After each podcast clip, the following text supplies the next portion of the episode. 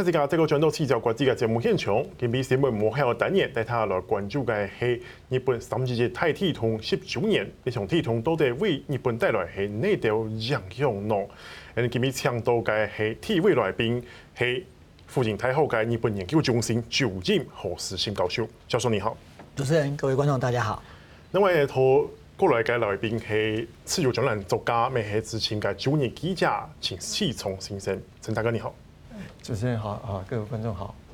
呃，当然节目刚开始的时候，我想要先带他回顾一下嘛。那世昌哥，我们知道说您当时是在日本三一发生的时候，可不可以请你大概呃以你的观察带大家稍微回顾一下当时地震发生的情形，以及你后来的观察？呃，福岛大地震对我来讲是一个很大的梦魇呐哈。到现在为止，晚上睡觉的时候还会经常呃出来那个相当呃那个灾害的画面啊。那到那个地震发生的时候，我那时候是在新宿医院呃采访那个樱花开花的新闻啊。突然一摇哈，摇了将近呃五分钟到六分钟哦。地震的时候摇的时候，我吓了一跳，怎么摇不停？然后我一停下来以后，附近的呃那个办公室的人呢？几乎都全部涌进来那个新竹医院，然后我一下子我就赶快查一下到底发生什么事情，结果当初我那个一看，呃，说是瑞士地震仪差不多七点二、七点三左右的震度这样子啊，后来证实是呃瑞士地震仪的九九了哈，是很高。那我我的第我那时候第一个经验就是因为阪神大地震我也采访过。阪神大地震是七点二而已，是，呃，七点二而已就已经造成六千多人的死伤了，死亡啊，所以一新闻一出来的时候说七点二的时候，七点三的时候，我就想，哎呦，至少六千人以上可能因此会会受难哦，可是没想到半个小时以后海啸来了，然后两天以后，哦，那个核能电厂发生爆炸，而且连爆三颗。哦，所以这个呃，这一次的地震哈，哦，是一个复合性的一个相当严重的地震哦，一个地震，一个海啸，一个核电哦，所以才会造成那么大的伤亡了哈。啊，我在那个呃发生地震后的两天以后，呃，公司叫我就说你一定要到现场去看一下哈。所以我第一阵我就是开车呃往那个福岛那边走哦，沿着那个呃海岸线哈啊。从东京到福岛要两百五十公里，但是我走到一百五十公里的时候，我就赶快回头了，因为没办法，前面再过去，呃，第一个就是你那个所有的加油站都几乎没有油了啊，所以我就回来东京，我就继续我我的发稿。隔天以后，我从东京买了一张机票飞到山梨县，从山梨县那时候还有公车翻山越岭呢，进那个仙台。仙台就是离那个呃东北哈的那个灾区已经很近了，所以我就进了仙台。进了仙台以后，我才知道我一进去我就变成难民了。是，因为去到里面你找不到住的地方，你找不到吃的东西，所以我到最后就流落，我就变成一个难民，就是只好找一个呃小学校，啊，就是当当地的人在那边避难嘛，所以我就在他们的体育馆里面。也去登记了，我也找到一个一小一小块的一个位置，然后我本来晚上想要在那边就睡在那边，然后一方面也了解这个灾情，所以那个情况哦，因为电视一直在做转播哦，我看那时候真是哀鸿遍野，是哀鸿遍野。所以说当时的情况是非常的惨烈的。那其实现在其实好像经过了十年之后。那石堂哥简单简单的帮我们讲一下你的观察，说现在的福岛整个重建跟当时来比，哎，日本人的重建速度是很快，特别是硬体，哦，譬如说呃阪神大地震，大概两三年以后它又恢复原状了哈，啊福岛现在已经经过十年了，最近这两天日本的那个专题报道哈，一拍几乎都恢复的差不多了。但是人心，主要是人的那种恐怖的心理啊，还有那个核能电厂，这是最大的问题。那何老师您怎么看？就是现在这个地震对日本的影响，以及现在整个日本的重建。呃，当当然，我想那个现在距离整个重建完成，昨天事实上日本他们这个呃呃在纪念这个十周年的时候啊，他们又呃那个有宣誓，就是说未来的一个重建，他们还预计要在十年，所以他们把整个东北的一个复兴啊，这个呃等于是啊这个呃要二十年的这个时间。那未来事实上整个这个日本政府大概还要再投入大概呃如果用台币计算的话，要在四千多亿。那所以整个都整个这个灾区啊，大致这个就是说这个呃震灾之后或者海啸之后的那样的一呃这个街道或者是一些硬体的这样的一个恢复，这个是比较快。当然，刚刚四昌兄讲的没有错，就是整个人心，因为现在事实上很很多地方基本上是有街道，但是没有商店，没有人。换言之，那边没有经济产业回去。那因为我们都知道，那很多这东北，特别在福岛，他们是渔业跟这个农业这个为主的一个这样的一个。可是现在福岛产的这些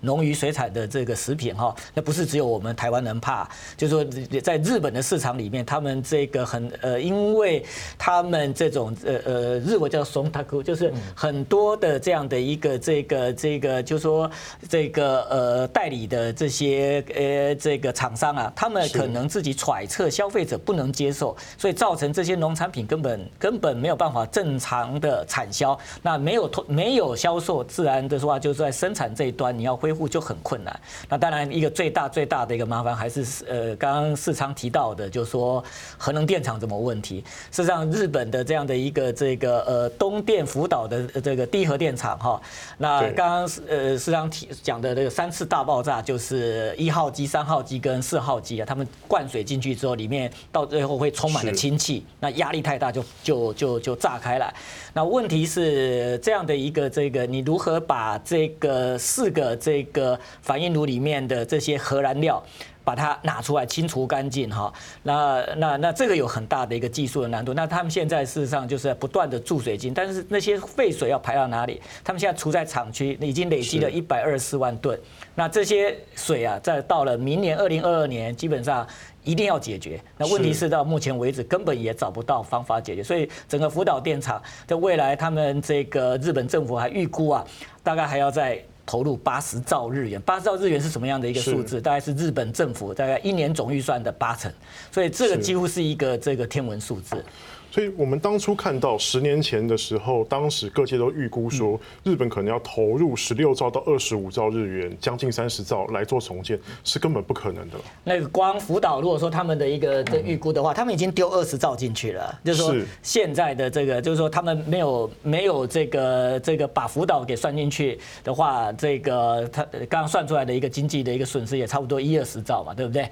那事实上，但是整个福岛电厂，那他们要把它这个的。呃，完整的处理好啊，那大概啊，这个可能这个这个这个要花掉这个一年的这个日本国家总预算的一个经费。不过。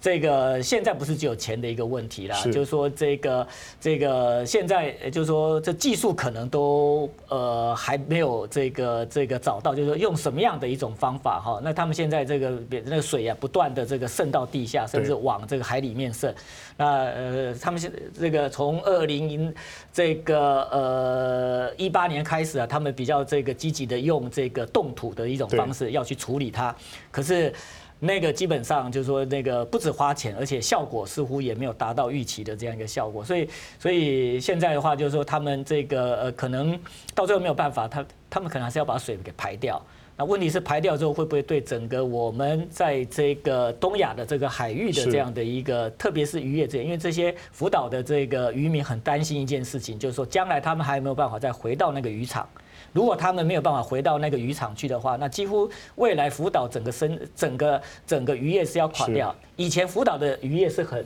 是非常非常有名的，对他们叫做这个长盘海鲜嘛，那个是日本的这个高级料亭里面用的海鲜呢。可是现在根本乏人问津。是这样，听两位前辈的这样的说法，听起来就是现在其实重建的硬体方面，对于日本来讲根本不是问题。问题在于是第一个人心，第二个就是核电厂遗留下来的这些问题。那我们先从核电厂这边下手好了，因为像听起来好像，因为像是呃当初的安倍晋三没有处理这个核废水的问题，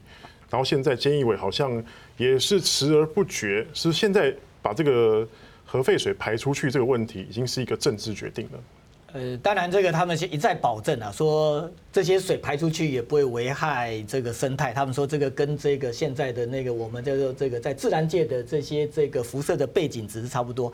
不过没有人能够相信他们的一个说法。那所以就是说这个这当然这个到到到明年他们还是要一个解决哈。那那那那最后当然你做这样一个政治决断的人，你会不会啊这个就是说这个受到民意的这个反扑？因为事实上在日本呢，当然呃。很多的人是重视这样的一个呃，这环保生态哈。虽然这个重建重要，还有这个整个核能电厂的这样的一个善后也非常的重要，但是这个如何跟整个环境能够这个取得一种平衡哈？那似乎现在这个到目前为止的话，那日本政府也没办法提出一个足以去说服日本老百姓的一个方法。那世昌哥，您的观察呢？对日本这个核电厂的处理问题？嗯，主要就是呃，要赶快呃把这已经爆掉的这三颗哈，把它里面的那一些残渣，因为它已经炉心熔毁了嘛哈，所以那个残渣要取出来啊。有可能吗？哎，这个在日本来讲是一个很大的挑战，因为日本人过去没有遭遇到这一些问题啊。然后全世界各地好像，譬如说车诺车诺比的那个发生爆炸的时候，他们只是把它封起来。所以，所以没有去处理里面的反应炉。日本那三颗爆炸，它幸好它不是反应炉爆炸，是那个呃房子因为氢气而爆炸，所以还没有伤到那一些反应炉里面啊。那上面现在规定一个目标，就是二零五一年要把那个炉全部废掉。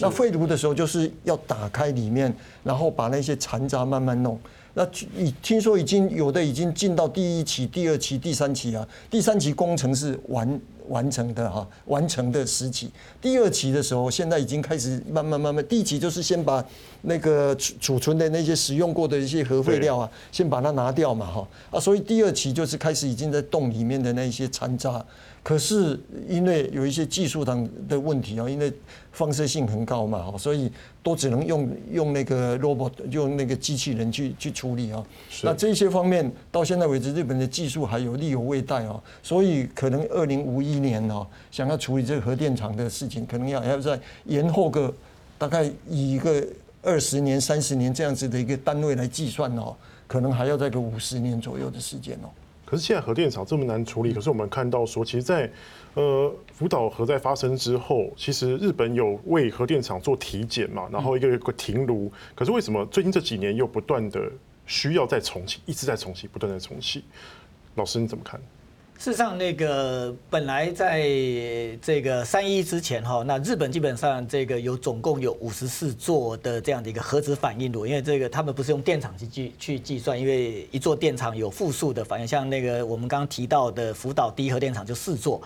那整个日本有五有五十四座哈，那呃那但是这个在三一之后，当然他们全面的这个全部都停机，而且在重启的过程里面，上面这个呃这呃地方政政府基本上是非常严格的，他们现在不是只有内阁的这个原子能规制委员会通过你这个可以啊，这个在恢复运转了，你就可以运转，还必须通过这个地方政府的一个许可。那还有的时候啊，这个一些这个比较这个这个呃反核的这些团体啊，他们还会用司法的一种方式哈，去延迟你的这样的一个电厂的这样一个再运转哈。所以到目前为止，就是说这个只有九座的这个核电厂有取得了这个再运转的这样的一个这个呃资格，而且是这个可以发电的。但是事实上，在九座里面哈，这个现在实际有发电只有四座。